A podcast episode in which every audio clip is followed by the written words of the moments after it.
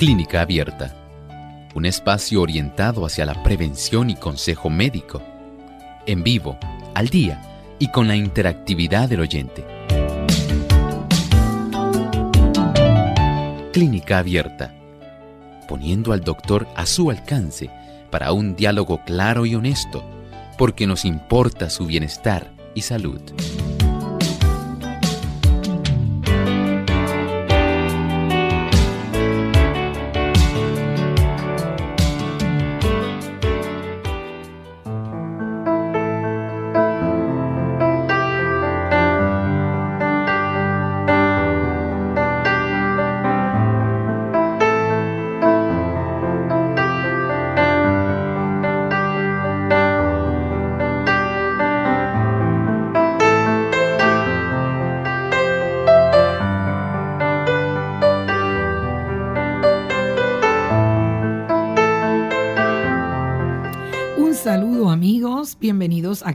Abierta y hoy en el programa usted puede hacer su consulta. ¿Cómo? Llamándonos. Esta que te habla es tu amiga Saibet Osorio.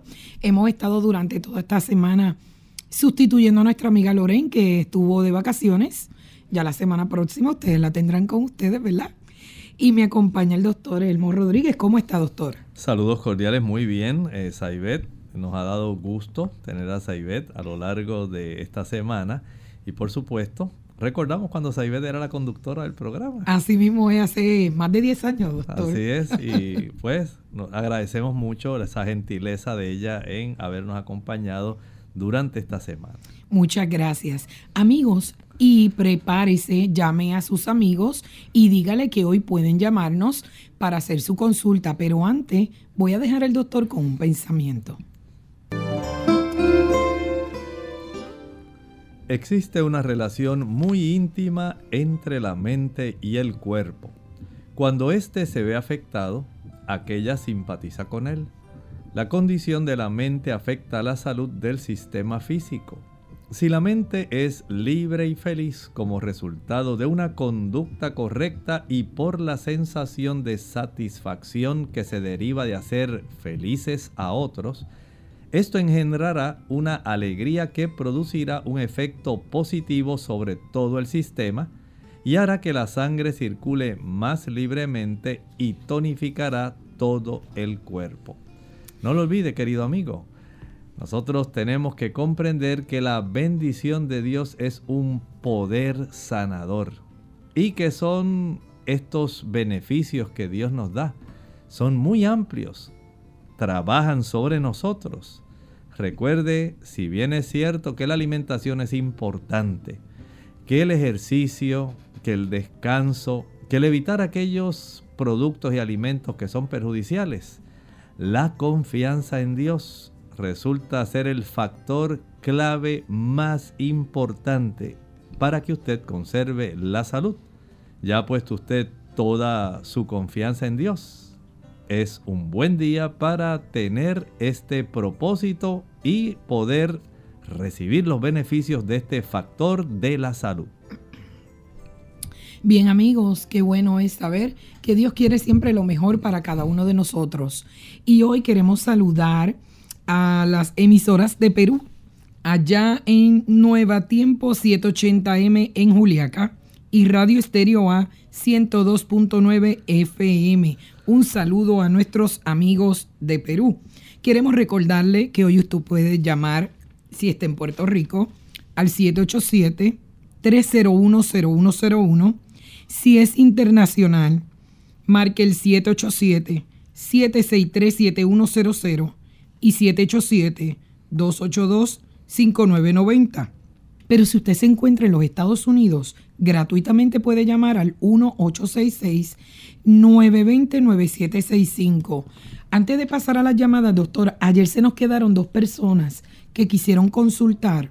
Andrea, desde Ecuador, dijo, tengo 29 años y quería saber por qué hace unos tres años he comenzado a sudar las axilas en ciertas situaciones o con algunas personas, como nerviosismo incluso si tengo mucho frío.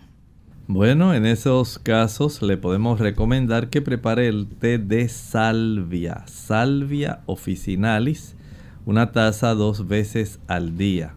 Pero también hay que reconocer que hay personas que sus glándulas de sudor axilares son mucho más activas que otras y también puede observarlo en la palma de las manos y la planta de los pies. Estas son situaciones que no ocurren en la mayor parte de las personas, pero sabemos que hay estas variantes. Y un anónimo de República Dominicana nos dice, soy muy alérgica a los olores fuertes y al polvo. A veces no puedo respirar. Hago ejercicio y tengo buena alimentación. ¿Me podría decir qué puedo hacer natural o qué análisis me puedo hacer para saber a qué se debe eso? Algunas personas pueden ser muy sensibles a ciertos alérgenos, eh, que pienso es la situación de ella.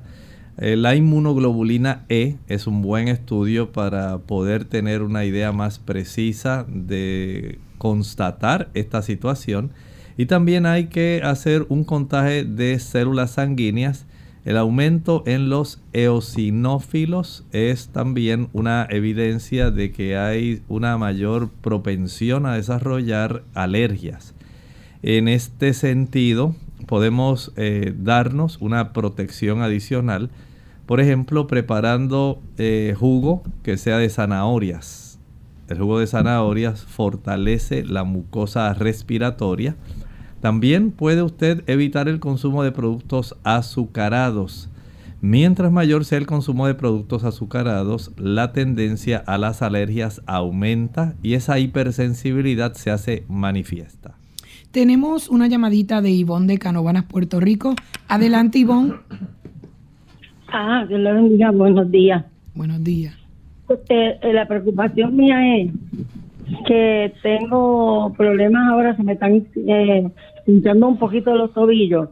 El médico me hizo laboratorio y no, no tengo el azúcar alta, no tengo triglicéridos, colesterol y no tengo tiroides. Pero yo camino una hora diaria, todos los días, a veces camino media hora, pero me preocupa porque se me están hinchando los tobillos un poco. Y además estoy tomando un antidepresivo este lo compré en, uno de esos sitios que venden cosas naturales a ver si, si me da otro.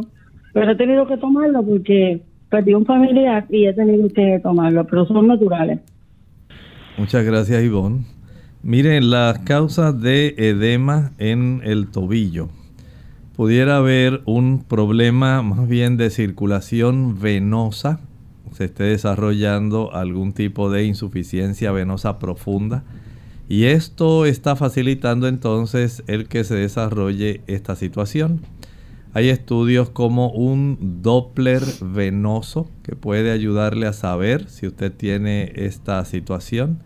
También hay situaciones donde se utilizan beta bloqueadores, por ejemplo, para los que son hipertensos. Esto también puede producir como efecto adverso edema periférico en las extremidades inferiores y puede ser notable así como usted lo está manifestando. En otros casos hay situaciones que tienen que ver con los riñones. Si no hay una adecuada función renal, puede también desarrollarse edema en esas áreas. Puede ocurrir también por algún tipo de insuficiencia hepática Note entonces cómo hay no solamente la insuficiencia cardíaca, insuficiencia renal, insuficiencia hepática, insuficiencia venosa. Todos ellos pueden dar este tipo de edema. Sencillamente usted ahora le corresponde ir a su médico para que él haga algunos estudios correspondientes, haga un buen tipo de interrogatorio y pueda él eh, evidenciar si tan solo es un edema que a veces se desarrolla donde la persona ve esta parte así más gruesa, pero a veces no hay retención de líquidos. Escuche bien, en ocasiones es parte de la grasa que está en las extremidades inferiores y que se abulta en esa zona. Bien, y tenemos a Nélida de Aguadilla, Puerto Rico. Adelante, Nélida. Sí, Dios me lo bendiga. Eh, ¿Me pueden dejar eh, en la radio cuando me para contestación porque eh, mis radios tienen excepción. Si me hacen el favor. Sí, sí, eh, adelante. el problema es, eh, hace mucho tiempo ya siento un dolor eh, el lado derecho del dolor completo. Es, es un punto específico entre del ojo y, de la fosa nasal abajo. Es un punto ahí que me, que me duele. Es eh, muchas veces me oprime, pero es una opresión, pero no es un dolor. Eh, hace, poco comencé a botar pues gotitas de agua. Antes no no me pasaba eso, pero eso hace bastante, como dos o tres años ya.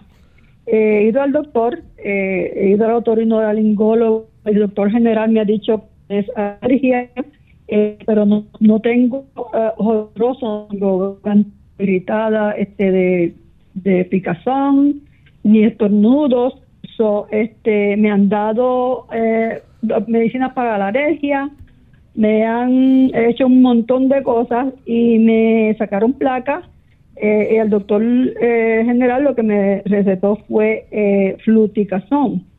Eh, ustedes fluticasón dos, dos días, pero me estaba eh, y me había bien ese ahí, porque no es no es afuera, es adentro. Y ahora mismo pues me chequeo y como que me está dando afuera.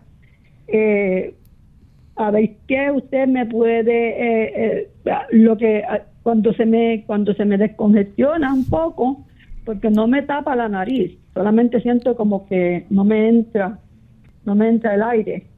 Eh, y me, me molesta eh, a ver si usted me puede que me puede dar para poder este aliviar esta situación porque pues el fruticazón ni nada de lo que hago me hace efecto. Y es el dolor el que me molesta. Ayer me tomé una pastilla de no me gusta tomar pastillas, pero ah, en la última comida me tomé una pastilla de acetaminofén con Advil, con ibuprofen, y anoche no sentí el dolor. Eh, a ver qué me, pero ya por la, ah, ya hoy lo siento y el, el dolor está ahí. Es como una irritación, pero pues está ahí todavía. Muchísimas gracias y se lo agradezco que me dé algo para esta situación. Gracias. Muchas gracias. Vamos a hacer algo especial. Va a añadir en una olla, digamos, un litro de agua, son dos tazas de 8 onzas. Eh, perdón, medio litro de agua, que son dos tazas de 8 onzas. Va a añadir a esto un trocito, un pedacito de alcanfor, de una tableta de alcanfor que puede comprar en la farmacia. A esto le va a añadir eh, un, digamos, unas gotas, 10 gotas o 12 gotas de aceite de eucalipto.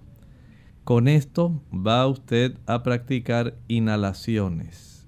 Se cubre su cabeza con una toalla y también cubre, digamos, parcialmente la olla de donde está surgiendo el vapor.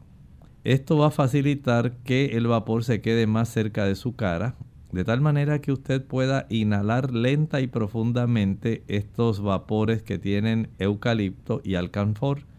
Esto ayuda a reducir la inflamación que la persona pueda tener en las áreas nasales respiratorias superiores y le facilita una buena salud a esa zona. Evite el consumo de azúcar y también recuerde que el tomar jugo de zanahoria una taza al día puede ser de mucha ayuda. Bueno amigos, y vamos a ir una pausa y cuando regresemos en Clínica Abierta usted puede hacer su consulta.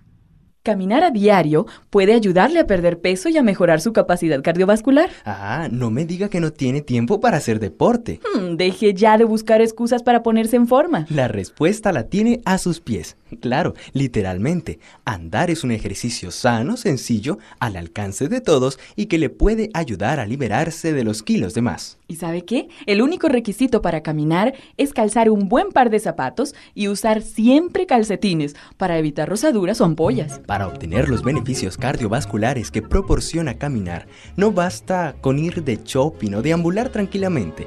Es importante que ande a un ritmo alto y constante durante 20 minutos, como mínimo. Se considera que el ritmo de una persona sana debe ser de unos 5 kilómetros por hora, lo que equivale a unos 12 minutos por kilómetro.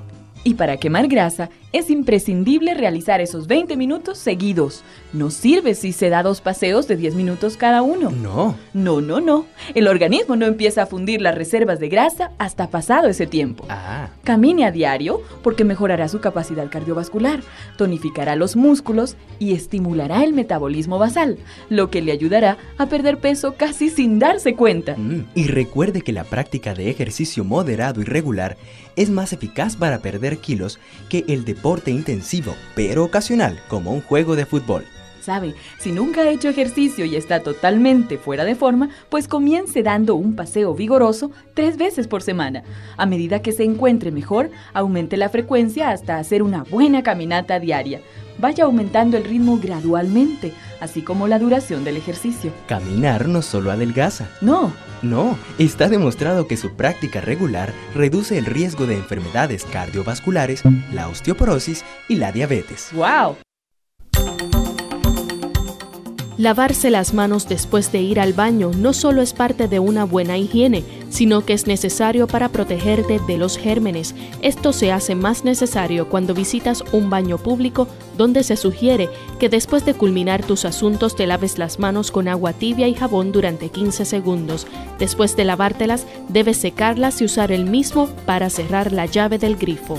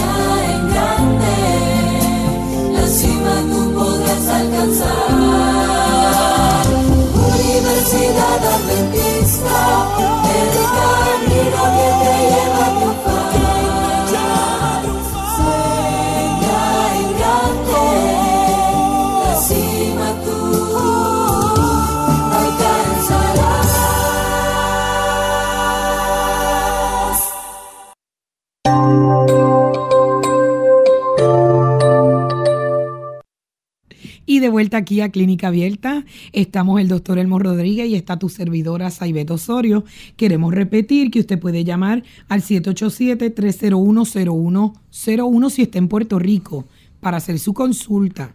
O si usted está en algún área internacional, puede llamar al, al 787-763-7100 o al 787-282-5990. Pero si está en los Estados Unidos, puede llamarnos también y de forma gratuita al 1-866-920-9765. Doctor, y tenemos a Marisol de Mayagüez, Puerto Rico. Adelante, Marisol. Buenos días, buenos días, doctor Elmore. Habla Marisol. Yo tengo un cuñado que está enfermo de fibrosis pulmonar y yo quisiera saber este, cuán- cuán delicada es esa condición y qué alimentos debe tomar. Gracias. Mire, la fibrosis pulmonar básicamente es una serie de cicatrices que se han ido desarrollando por diversas causas en el tejido pulmonar. Y estas cicatrices mm, básicamente imposibilitan que esas áreas puedan tener su función normal de facilitar el intercambio gaseoso.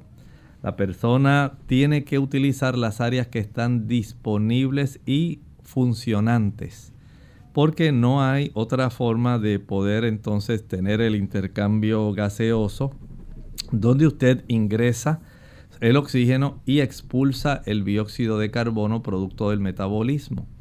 En estas personas, eh, lamentablemente, lo único que se puede hacer es tratar de conservar de manera funcional las áreas que están adecuadas, porque ciertamente no podemos contar con las que ya están inservibles. Y desde ese punto de vista, perdone, a este paciente le conviene evitar aquellos productos, por un lado, que puedan eh, entorpecer la calidad y la capacidad del cuerpo de ingresar aire y de expulsar aire. De esa forma entonces los productos lácteos, leche, mantequilla, queso, huevos, van eh, a impedir, no necesariamente el huevo, pero leche, mantequilla, queso, eh, yogur, aquellos productos que contengan lácteos, digamos algunas mantequillas de, algunas galletas de mantequilla y otros productos que contienen este tipo de productos van a facilitar la producción de mucosidad que se queda atrapada y esto les resta volumen en cuanto a la cantidad de aire que puede ingresar. El evitar también, eh, digamos, alérgenos o sustancias que puedan producir una contracción bronquial que le va a limitar también su cantidad de aire que va a ingresar Evite también los alimentos que se confeccionan con harina blanca, el pan, las galletas. Esto le facilita también la producción de mucosidad. Por lo tanto, tener un jarabe que puede contener, digamos, una taza de pulpa de sábila, una taza de limón, jugo de limón puro. Le añade a esto una cebolla blanca, o lila, le puede añadir dos o tres dientes de ajo, algunas ramitas de berro, un rábano.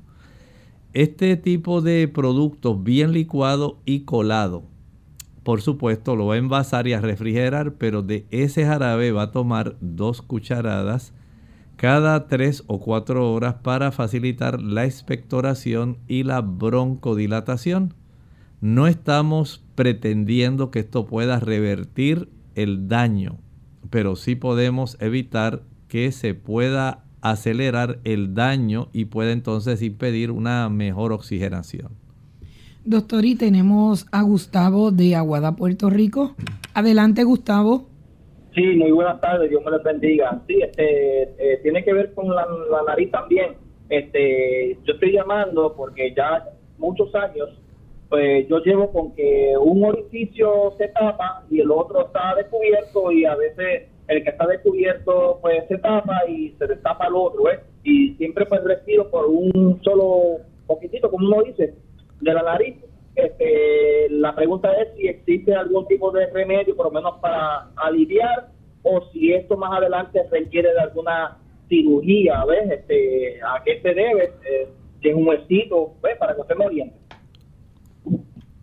normalmente en las personas hay una alternancia en el edema de la mucosa que está alrededor de los cornetes nasales. Esa mucosa se alterna, eh, se inflama una región, digamos la derecha, después que esa ya ha hecho su función, ahora va a ocurrir lo mismo con la izquierda. Y esa alternancia ocurre durante el día, son cosas normales. Estas áreas de los cornetes eh, tienen funciones para acelerar la velocidad del aire que se ingresa. La mucosa capta una mayor cantidad de alérgenos, bacterias, virus, microorganismos que también ingresan en el aire que uno respira. Y por supuesto, eh, la turgencia de esa mucosa también tiene mucho que ver con la capacidad de poder contrarrestar alérgenos y microbios. Por eso esto, eh, algunas personas, dependiendo del tamaño de esos cornetes, dependiendo de si hay desviación del tabique nasal, eso también puede ocurrir. Y si ha habido mucha alergia en el pasado y esto ya se ha tornado crónico, a veces se desarrollan pólipos esto también tiene que atenderse. lo mejor que puede hacer es vaya al otorrino, deje que él revise, verifique cómo están esos cornetes, si hay pólipos, si hay mucho edema, si hay demasiado crecimiento por la cronicidad de la situación, si hay desviación del tabique nasal, todo eso es importante. Vaya primero allá y por supuesto le podemos ayudar. También tenemos a Rosa de Ponce, Puerto Rico. Adelante, Rosa. Sí, muy buenos días, Dios te bendiga. Quería preguntarle al doctor que estoy padeciendo de muchos calambres nocturnos. Empecé con la pierna derecha, se me ha pasado a la izquierda y ahora durante el día se me trepan los dedos abajo en los pies. ¿Algún medicamento natural o algunos alimentos? Gracias, Dios le bendiga. Básicamente lo que usted puede hacer es aumentar la ingesta de calcio y magnesio. Estos dos minerales son imprescindibles para que el músculo pueda tener un buen tono muscular y también pueda relajarse, no solamente contraerse. Pero el hecho de que usted tenga, digamos, un aumento en la cantidad de eh, ajonjolí que consuma, el coco seco es muy bueno también para subir calcio y magnesio. El uso de las almendras es excelente para esto. También puede usted ayudarse con el frijol soja o soya. Es muy bueno para este menester. El consumo de repollo, el consumo de jugo de china, de naranjas, ayuda también. Pero básicamente el ajonjolí le provee la forma más económica, más sabrosa, al igual que las almendras y el coco, para que usted pueda compensar esta deficiencia. Bueno, doctor, nos queda eh, el señor González de San Juan, Puerto Rico. Adelante, señor González. Buen día y gracias. Mire, eh, quería saber sobre las medias de, de compresión, de esas que te dan bien apretadas sobre la pierna. ¿Cuál es, qué, es lo que, en qué forma es que benefician a la persona que los usan? Y ya que quedan tan apretadas, este, eh, ¿para qué son? Y eh, que me informara sobre esas medias. Gracias. Gracias. Una vez usted ha ido con su médico y él ha detectado que tiene algún tipo de insuficiencia venosa, ya sea superficial o sea profunda. Él puede recomendar este tipo de aditamento, que puede ser un aditamento compresor. Por supuesto, esto va a impedir especialmente en el aspecto de la insuficiencia venosa superficial que esas venas se llenen, se broten y de que usted sienta tanto cansancio en sus piernas.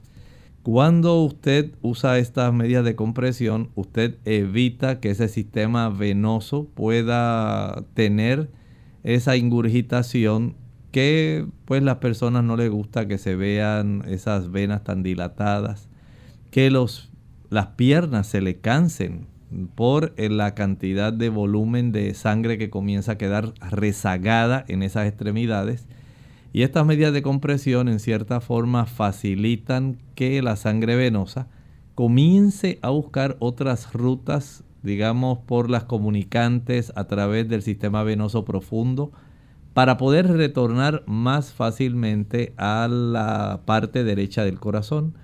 En algunas personas esto es como un arma de doble filo. A veces este sistema de compresión también puede comprimir las arterias y puede también reducir la cantidad de sangre arterial oxigenada y las, extremidades se cansan también.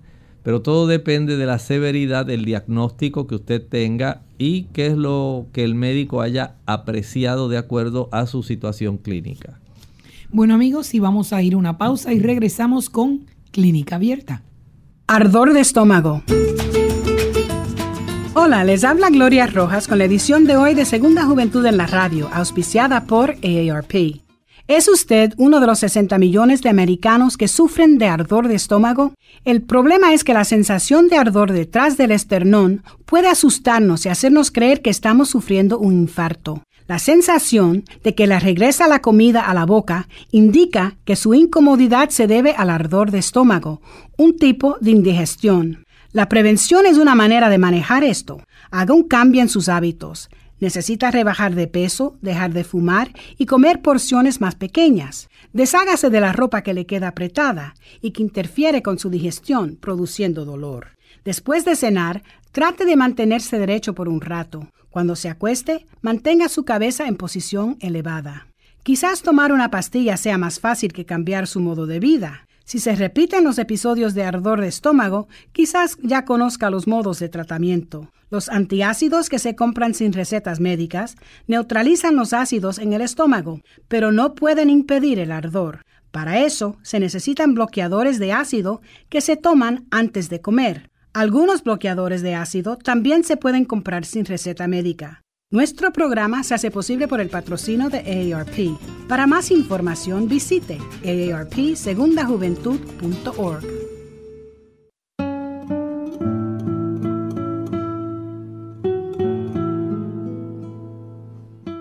He vivido en este mundo lo suficiente para examinar por segunda vez y con cuidado lo que a primera vista no me deja duda.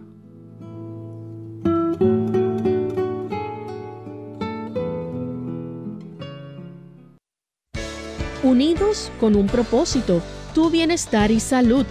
Es el momento de hacer tu pregunta llamando al 787-303-0101 para Puerto Rico, Estados Unidos 1866-920-9765 y llamadas internacionales al 787-763-7100 o al 787-282-5990. Clínica Abierta, trabajando para ti.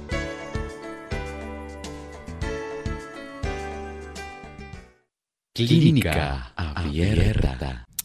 Y qué bueno que estamos de vuelta aquí donde usted hoy puede hacer su consulta. Doctor, tenemos a Carolina de Estados Unidos. Adelante, Carolina. Sí, buenos días. Um, yo quería hacerle una pregunta al doctor. Es que cuando estoy durmiendo y despierto tengo mucho dolor en el cuello y puedo hacer algo, alguna medicina de ayudar.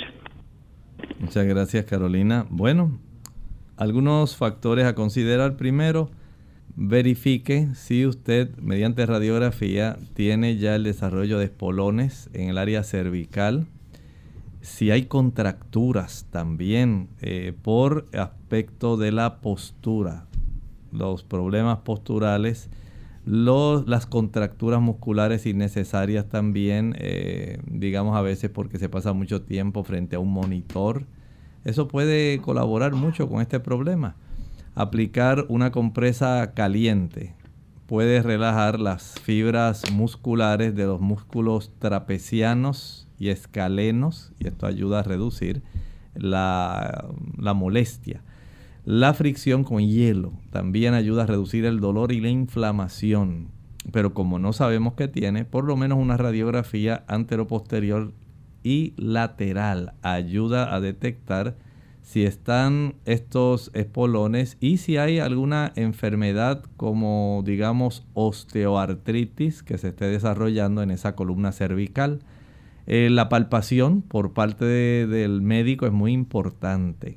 Él puede darse cuenta cuánta contractura hay de acuerdo al rango de movimiento y a lo que él puede palpar en cuanto a la contractura muscular.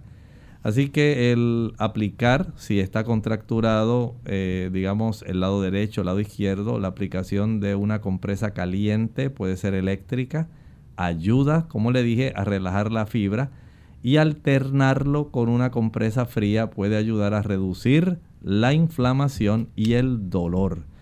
El uso también, digamos, de una almohada que pueda ser ortopédica, esto sería recomendable a veces la forma como la persona duerme tiene mucho que ver con esto. Pero si no tenemos radiografías o estudios que revelen qué está ocurriendo allá en la profundidad del cuello, en muchas ocasiones lo que hacemos es tratando de solucionar de una manera inadecuada. Y tenemos a Ivonne de Caguas, Puerto Rico. Adelante, Ivonne. Ivonne, ¿nos escuchas? Sí, sí. Adelante. Eh, yo había llamado ahorita, fui la primera, pero se cayó la llamada. Eh, le, le había explicado que fui al médico y el médico me indicó lo mismo que me indicó el doctor Elmo, que no tengo, se me están echando los tobillos, él dice que es como que grasa, porque me, to- me palpó para a la pierna y no la tengo hinchada. Además, yo camino una hora diaria. En los laboratorios no tengo colesterol, no tengo glicéridos, no, no, tengo este tiroides y, no soy diabética. Y también es que estoy tomando este 5-HTP, un antidepresivo que es natural, y Calmagen. ¿Estoy en lo correcto? Muchas gracias. En realidad esos otros productos no tienen mucho efecto en lograr eso. Más bien, como le estaba diciendo, el aspecto también de la grasa suya corporal, que fue lo que el médico detectó. Entonces hay que continuar eh, entonces bajando peso para que llegue a un índice de masa corporal adecuado y pueda tener el beneficio de ver reducida ese tipo de abultamiento en esa área. Bueno, vamos a ir a Mirta de República Dominicana. Adelante, Mirta. Mirta, ¿nos escucha? Hello. Sí, adelante, puedes Oh, hacer es tu pregunta. María, María de Estados Unidos. Ah, pues María, adelante. Sí, ah, eh, mi- yo tengo una pregunta en cuanto a, a que se puede deber que ah, hace un poco tiempo, unos meses, siento un sonido en los oídos cuando me bajo, casi siempre en la noche, es como, como si fuera el pulso que lo sintiera en los oídos, como el correr de la sangre. No es todo el tiempo, es a veces, sobre todo en la noche, al inclinarme y y no tengo la presión, tengo la presión controlada y no tengo otras condiciones de salud. Gracias. Gracias. Sí, en algunas personas puede suceder esto porque en la cercanía del oído medio hay también arterias que lamentablemente se van estrechando según la persona envejece y las cifras de colesterol se van elevando. Esas arterias van poco a poco reduciendo el calibre interno. Al reducirse el calibre, la fricción que produce, digamos, turbulencia, va a producir ese sonido que es captado por su oído y entonces usted siente este tipo de situación. Procure primero saber cómo está la cifra de colesterol y triglicéridos. Verifique si usted está en un buen peso. Verifique también su presión arterial, eh, si esta usted la pudiera tomar eh, durante el día en varias ocasiones. Podríamos saber si hay una mayor precisión respecto a la cifra general de esa presión arterial y esto pudiera ir dándonos una clave para esta situación. Eh, si la cifra de colesterol y triglicéridos están elevados, hay que reducirlo de tal manera que no se siga estrechando las arterias que están en esta área y usted evite ese sonido. Tenemos a Carmen de Bayamón, Puerto Rico. Adelante, Carmen. Sí, buenos días. Eh, mi esposo tiene una condición llamada trombocitosis esencial, que es que su médula ósea produce muchas plaquetas, que le ha subido un millón. La hematóloga le sometió un tratamiento de quimio, no es cáncer, le bajaron a 60 mil, eh, se ha mantenido ahí y esto le ha creado también que su su hígado y su vaso, especialmente su vaso, se le inflame. Eh, lo que queremos saber si hay algún medicamento o comida que le pueda ayudar a que esta eh, plaqueta eh, puedan bajen a su nivel óptimo. Muchas gracias. Mire, tal como usted dice, el diagnóstico de trombocitosis esencial, esto significa que no se sabe la causa en realidad y el agrandamiento del vaso se debe a que el cuerpo está tratando de compensar la cantidad, tratando de destruir una mayor cantidad de estas plaquetas, de tal manera que se pueda conservar la hemostasia interna, el ambiente equilibrado interno, cosa que en este momento no está ocurriendo. Y sería útil, por ejemplo, eh, que la doctora pudiera verificar la cifra de ácido fólico y vitamina B12 que él tiene actualmente. Esto pudiera tener cierta relación con este tipo de aumento desmedido de sus plaquetas. Bueno, y tenemos un anónimo de República Dominicana. Adelante, anónimo. Sí. Buenos días. ¿Me escuchan? Sí, ahora. Tengo, tengo micronódulos en los senos. Me han dicho que con remolacha, con melaza, cataplasma de carbón con linaza, ponerla por la noche, esa cataplasma toda la noche, vitaminas del complejo B, cataplasma de papa y tomar el jugo vegetal, se pueden desaparecer los nódulos de los senos. Son benignos. No uso productos lácteos ni bebidas de. Hago ejercicio. También deseo saber si con un mes de tratamiento es suficiente y tengo que dejar los productos de las, los productos derivados de la soya. Muchas gracias. Muchas gracias. Mire, este tipo de problema puede ser que en su caso no sea tan reciente porque se ha podido relacionar el desarrollo de estas estructuras primero con el uso de la cafeína. Si usted en el transcurso del tiempo ha utilizado cafeína de alguna forma, puede ser en refrescos, en café puro, o puede ser, hay personas que han usado enemas de café y otros utilizan cafeína que está oculta al consumir cacao o chocolate. De esta manera usted facilita el desarrollo de esto, aunque sea cacao puro de las montañas, orgánico, todo eso le va a causar eso. De tal forma que usted al evitar el uso, digamos, de la cafeína en cualquier forma, como estaba hablando, al evitar el consumir el café, al evitar los refrescos de soda que tienen café, al evitar el té verde. El té verde, además de la teobromina, contiene cafeína. Eh, el chocolate, como le dije, sea blanco, sea negro, sea cacao puro o sea ya procesado, no debe utilizarlo. Eh, sí, pues le felicito porque está haciendo algunas cosas que le pueden ser útiles. No olvide que a los alimentos ricos en vitamina E, principalmente la semilla de girasol, el germen de trigo, pueden también ayudarle mucho. O sea que no es solamente el tener eh, el conocimiento de que la cataplasma le puede ayudar, eso es cierto. Pero hay que fortalecer ese tejido con vitamina E, también con los carotenoides. Esto los consigue en el mango, los consigue en la calabaza, en los pimientos. Puede también ayudarse con las espinacas, son muy buenas para ayudar en eso. Y la cifra de vitamina D debe ser revisada. esos, eh, todos esos factores tienen mucho que ver con el desarrollo de ese problema. Bueno, doctor, y Karina de República Dominicana nos escribe y nos dice, en un resultado de Papa Nicolau, dice tratar por citolisis. ¿Qué significa eso? Me salió en la tiroide que mide 6.4 milímetros y dice vascularizada. Tengo 50 años.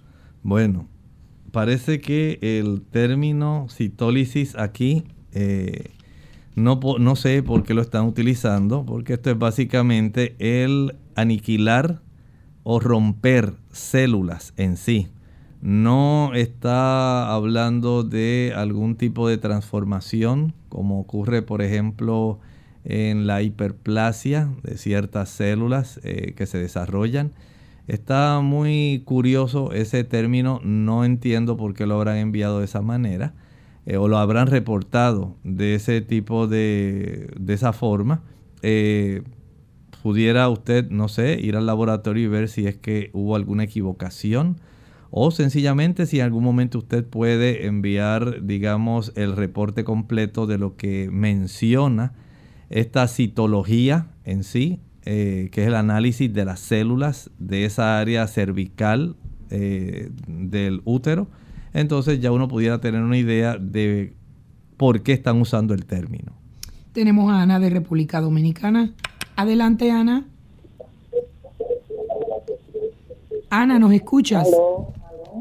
Sí, adelante. Ah, mi amor, yo quería preguntarle al doctor M que yo tengo un hijo de 27 años, le mandaron a hacer unas analíticas y salió con el colesterol bajo.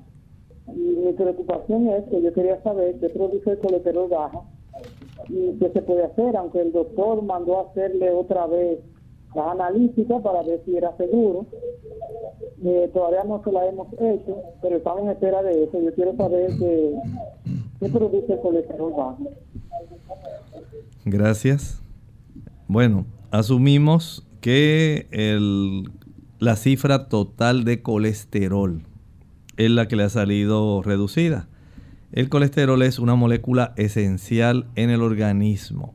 Tiene que ver, por un lado, con la formación de los andrógenos en el hombre, los estrógenos en la mujer y los progestágenos. Es muy importante para producción de ese tipo de hormonas. También es esencial para la producción de vitamina D. Es precursor de esta vitamina. Así que es muy, importante.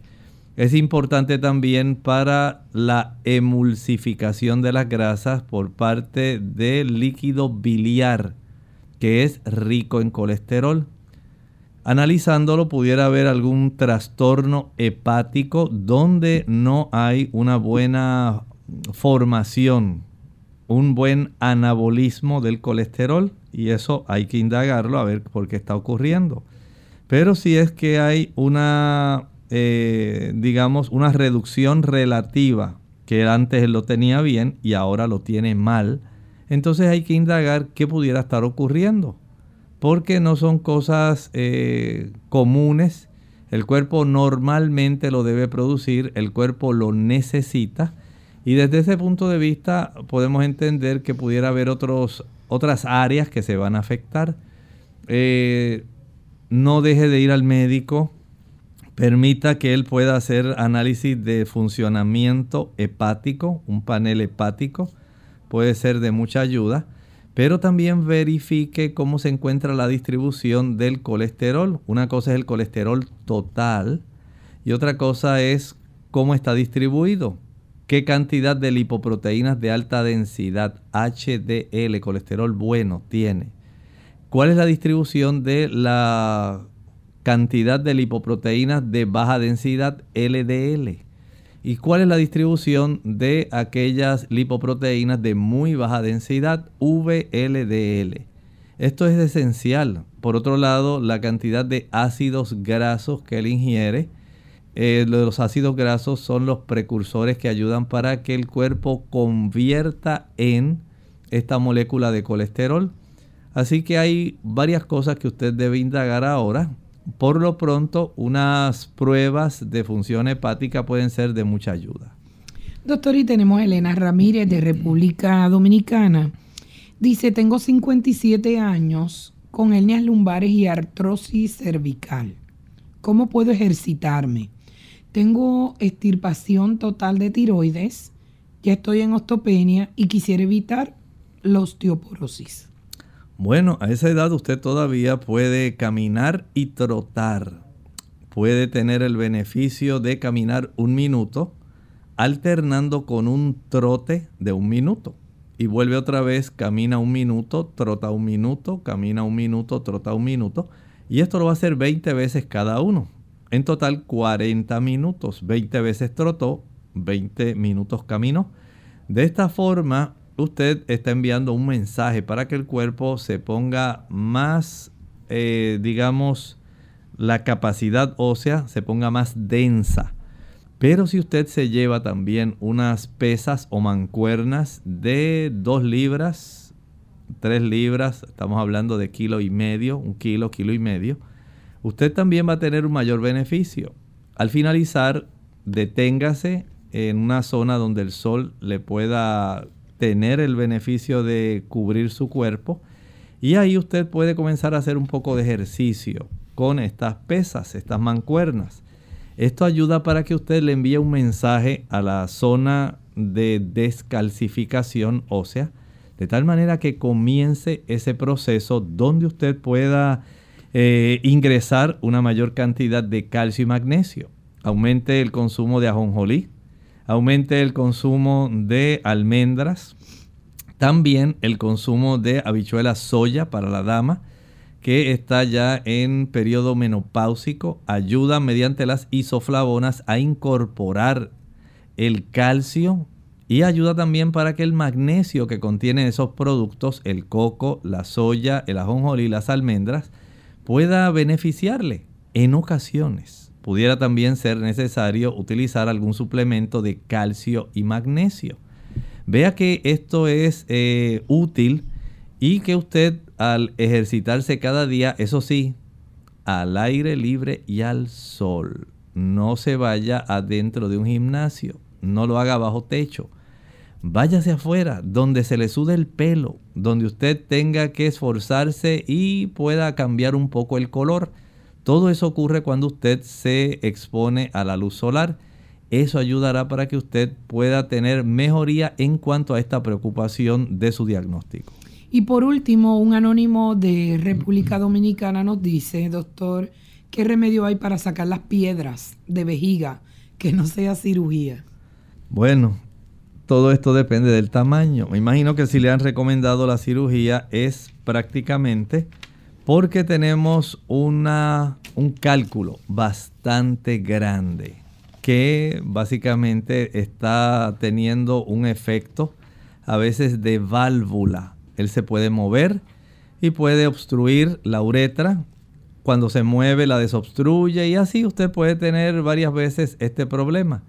Si es muy pequeñito, podemos pensar que al aumentar el consumo de jugo de naranja y de limón, puede usted preparar, digamos, exprimir unas dos naranjas, dos chinas dulces y el jugo de un limón. Esto básicamente le da una taza. El consumir esto dos o tres veces al día va a ayudar para que el producto, digamos, que usted tiene ahí adentro, esa, ese cálculo, comience a deshacerse.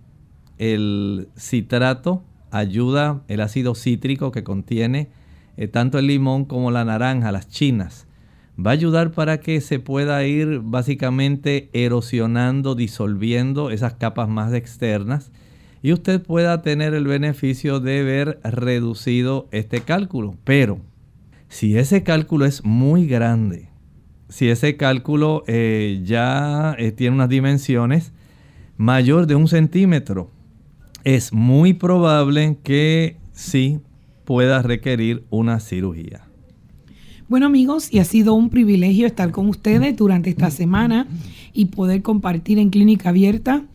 Eh, antes de concluir, quiero que el doctor pueda tener el pensamiento especial para que podamos disfrutar.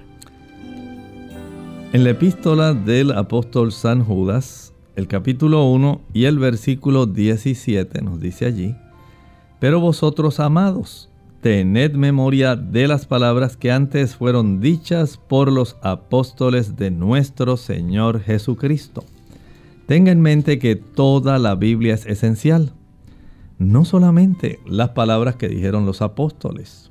Los apóstoles contribuyeron, muchos de ellos, a escribir el Nuevo Testamento bajo la inspiración del Espíritu Santo. Pero Jesús fundamentó toda su enseñanza y los apóstoles, todas las enseñanzas que ellos aprendieron de Jesús, tienen su base, tienen su fundamento en el Antiguo Testamento. Por eso Jesús hacía énfasis en la ley y los profetas. Ese fue el fundamento sobre el cual edificaron las doctrinas que se aprecian en, actualmente en el Nuevo Testamento y que son básicamente los pilares de la fe cristiana. Recuerde, usted debe creer lo que creyeron los apóstoles.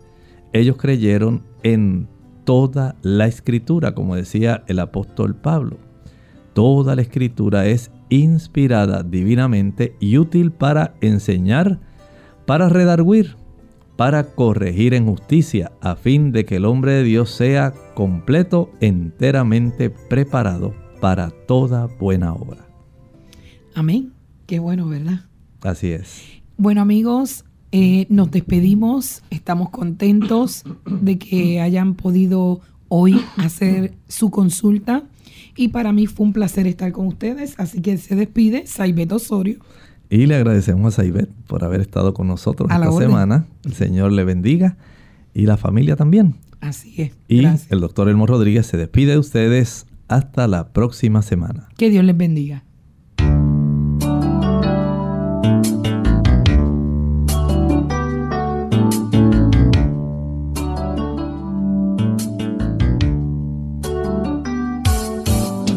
Clínica abierta. No es nuestra intención sustituir el diagnóstico médico. Antes de poner en práctica cualquier consejo brindado en este programa, usted debe consultar con su médico. Hasta la próxima.